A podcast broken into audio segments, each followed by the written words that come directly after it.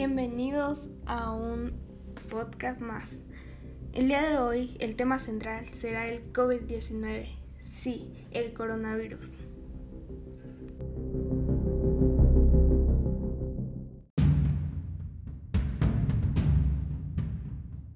Ahora sí, sin más preámbulos, empecemos.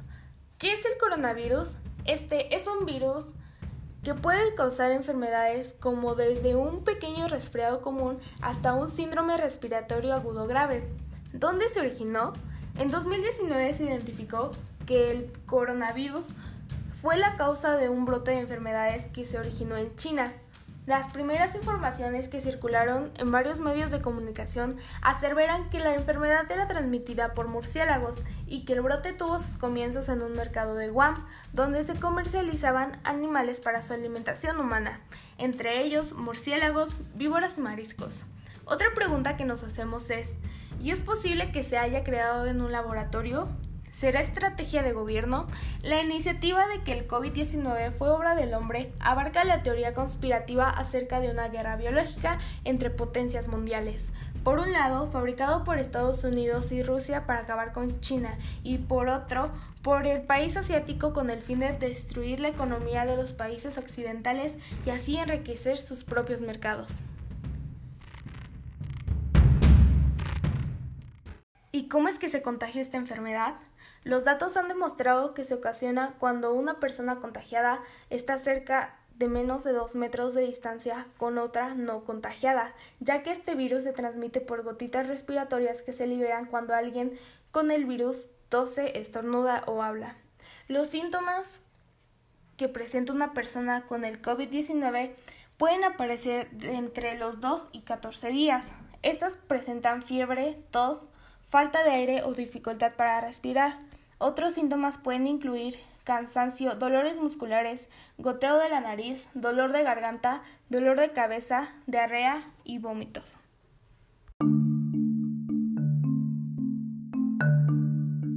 Ahora sí, las prevenciones. Evita el contacto cercano a menos de 2 metros de distancia con cualquier persona que esté enferma o que presente síntomas del COVID-19.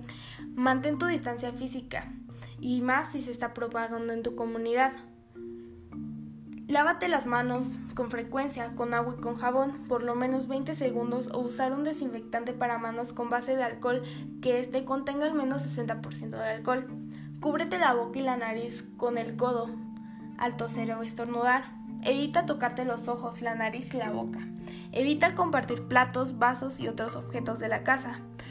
Limpia y desinfecta diariamente las superficies que se tocan con frecuencia. Quédate en casa, no vayas al trabajo ni a la escuela, mucho menos a lugares públicos si es que estás enfermo. Lo preocupante de esta situación.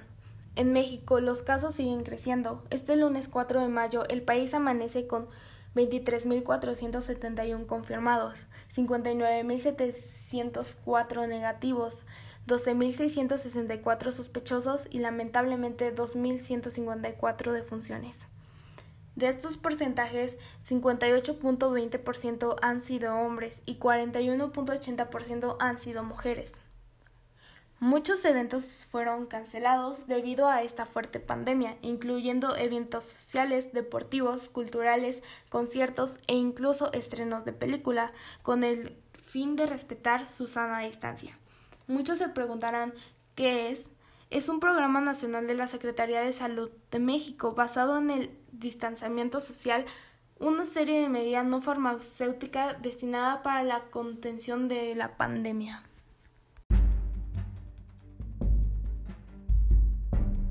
Un subtema muy importante que debemos abarcar es la educación a distancia. Como ya sabemos, las clases presenciales fueron pausadas el día 20 de marzo y el plazo de regreso era el 20 de abril, tomando así un mes para controlar la pandemia. Dieron un lapso más de 10 días, pero esto se volvió en más y más y más días. Según la Secretaría de Educación Pública, el regreso a clases será el 1 de junio, solo si esta pandemia es controlada. De no ser así, el tiempo sin clases presenciales será aún mayor. ¿Quieres ver a tus amigos de nuevo? Quédate en casa.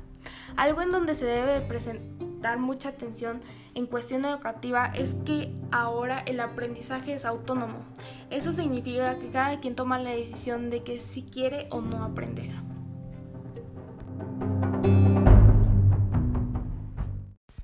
Algunas de las opiniones de las clases en línea son, número uno, no es posible atender a cada estudiante como se merece. La relación del docente y estudiantes por medio de Internet puede parecer algo difícil y de establecer y desarrollar. Puede llegar a pensar que resulta complicado entender las particularidades de cada estudiante, así como definir con precisión sus intereses, fortalezas y áreas de oportunidad. Número 2. El estudiante se siente muy solo. Aunque esto suene muy tonto, para los alumnos les resulta aún más fácil tener mayores conocimientos cuando están rodeados de personas con las cuales comparten dudas, preguntas y argumentos. Y claro, también ahora no tienen la misma satisfacción de estar con sus amigos y conocidos físicamente. Punto número 3. No todo se puede enseñar y aprender en línea. Muchos docentes piensan que aprender en línea debe ser una reproducción de lo que sucede en la aula presencial, pero no es así, ya que debemos de entender que no todos los alumnos cuentan con los recursos suficientes como lo son una computadora, internet, impresora, entre otras cosas. Aunque por otro lado, uno como alumno no ve el esfuerzo que hace un docente para familiarizarse con la tecnología, que es algo totalmente desconocido para algunos en mi opinión, creo que es cosa de como docentes, tanto como alumnos, pongan mucho interés en querer hacer las cosas bien.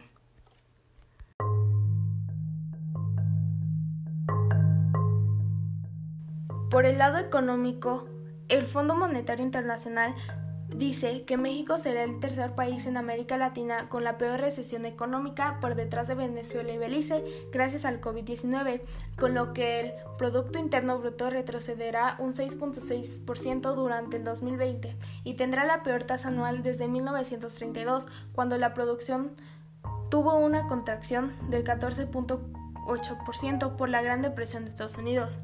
El banco de intervención más grande de Estados Unidos argumenta las interrupciones que esperan en las cadenas de suministros, cierres de fábricas de automóviles, freno del turismo y el colapso de los petroprecios. Podrán pondrán en desventaja la economía mexicana, ya que como sabemos dependemos económicamente de Estados Unidos.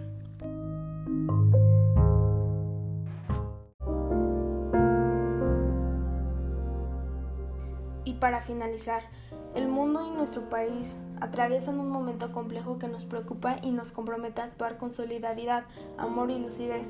Estemos atentos a lo que nos dicta la Organización Mundial de la Salud y sigamos las indicaciones de las autoridades correspondientes. Seamos responsables y hagamos todo lo que esté en nuestro alcance para cuidarnos. Recuerda, no son vacaciones, sino una emergencia. Por favor, aunque sea incómodo, tenemos que estar lo más aislados posibles. Hay que evitar la propagación del coronavirus. La salud y la vida de otras personas depende de nosotros.